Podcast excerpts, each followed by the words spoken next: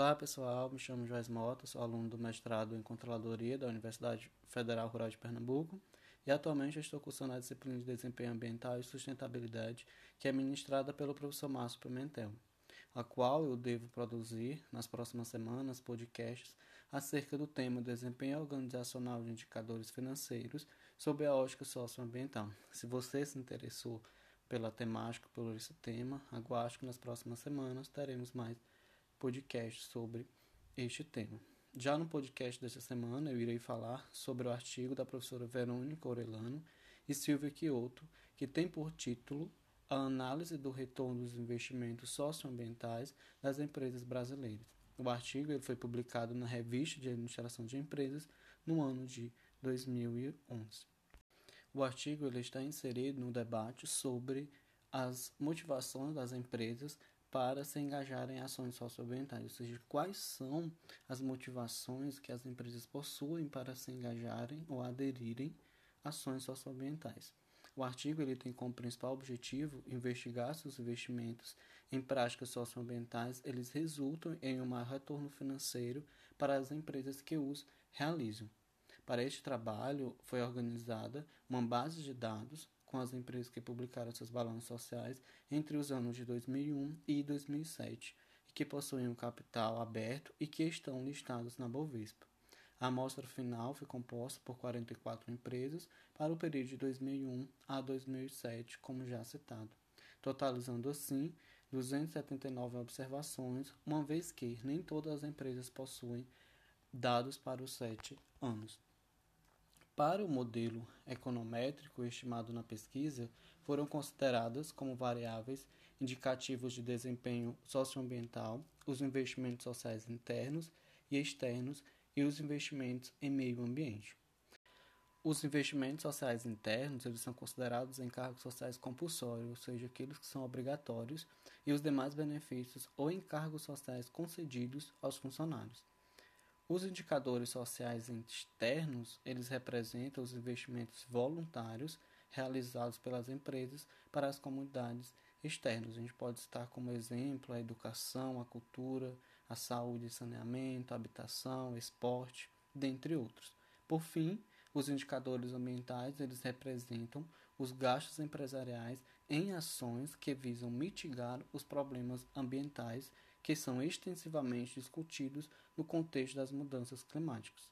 Ou seja, esse indicador ele vai buscar captar os investimentos ambientais relacionados ao processo de produção da empresa e também os investimentos em programas e projetos ambientais externos. Quanto aos indicadores financeiros, foram utilizados os dados contábeis e de valor de mercado publicados por essas empresas e que são disponibilizados para o público em geral. Em relação aos indicadores contábeis, foram utilizados dois daqueles que são mais frequentemente usados nesse tipo de pesquisa. O ROA, que é o retorno do ativo, que ele corresponde ao lucro líquido dividido pelo total de ativos, e o segundo, que é o ROI, que, que é o retorno sobre o PL, que ele corresponde ao lucro líquido dividido pelo patrimônio líquido. Para medir o desempenho financeiro das empresas pelo seu valor de mercado, foi utilizado o indicador Cade-Tobin, que, ele, que, é o, que é o valor de mercado da empresa dividido pelo custo de reposição dos seus ativos, ou seja, dividido pelo total de ativos. Os modelos utilizados nas estimações foram os modelos de efeitos fixos e o modelo GMM6. Os modelos estimados foram definidos com o objetivo de realizar, primeiramente, uma análise de correlação e, em seguida, uma análise de causalidade. As regressões estimadas com base no modelo de efeitos fixos, elas analisam justamente essa correlação entre as variáveis de desempenho socioambiental e financeiro, enquanto que as estimações usando modelos de variável instrumental, como é o caso do modelo MM6, elas analisam a relação de causalidade entre esses indicadores.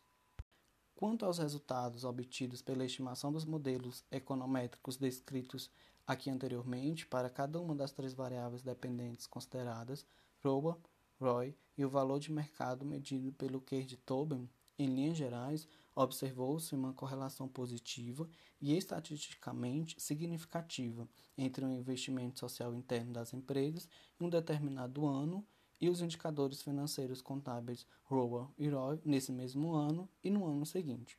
Além disso, foram encontradas fortes evidências de que essa não é uma simples correlação, mas sim uma relação de causalidade. Isto é, foi constatado que o investimento social voltado para dentro da empresa ele tem um impacto positivo no desempenho, no desempenho financeiro desta no ano seguinte, medido pela variável ROA. Esse resultado corrobora a argumentação teórica do salário eficiente. Essa argumentação é baseada na ideia de que funcionários bem remunerados e motivados eles contribuem para o aumento da produtividade, gerando um aumento do lucro. Além disso, esse resultado traz uma novidade com relação a trabalhos empíricos realizados anteriormente no âmbito brasileiro.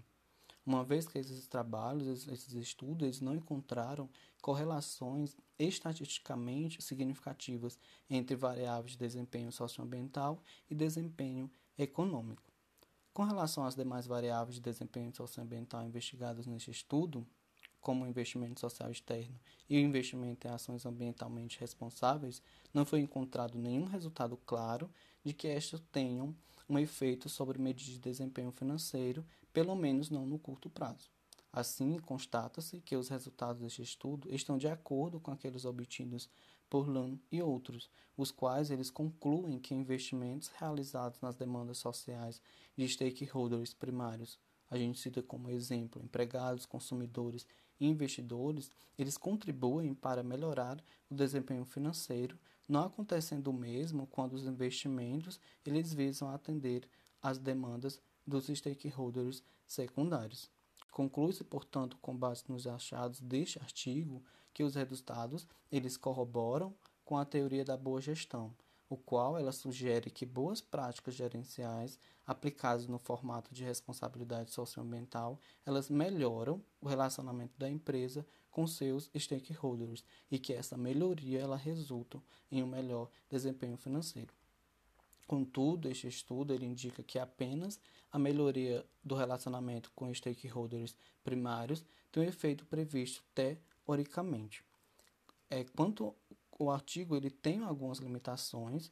Nesse caso, as autoras elas destacam como principal a reduzida quantidade de empresas que disponibilizam dados sobre o desempenho socioambiental e principalmente o curto período para o qual há dados disponíveis.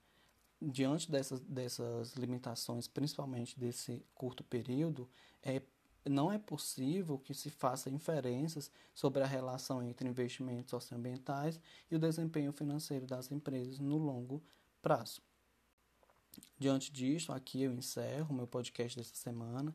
Espero ter contribuído com o entendimento sobre o desempenho organizacional de indicadores financeiros sob essa ótica socioambiental. E na próxima semana teremos mais um podcast sobre essa temática. É, para melhor compreensão sobre esse importante tema, não perca, aguardo vocês e obrigado.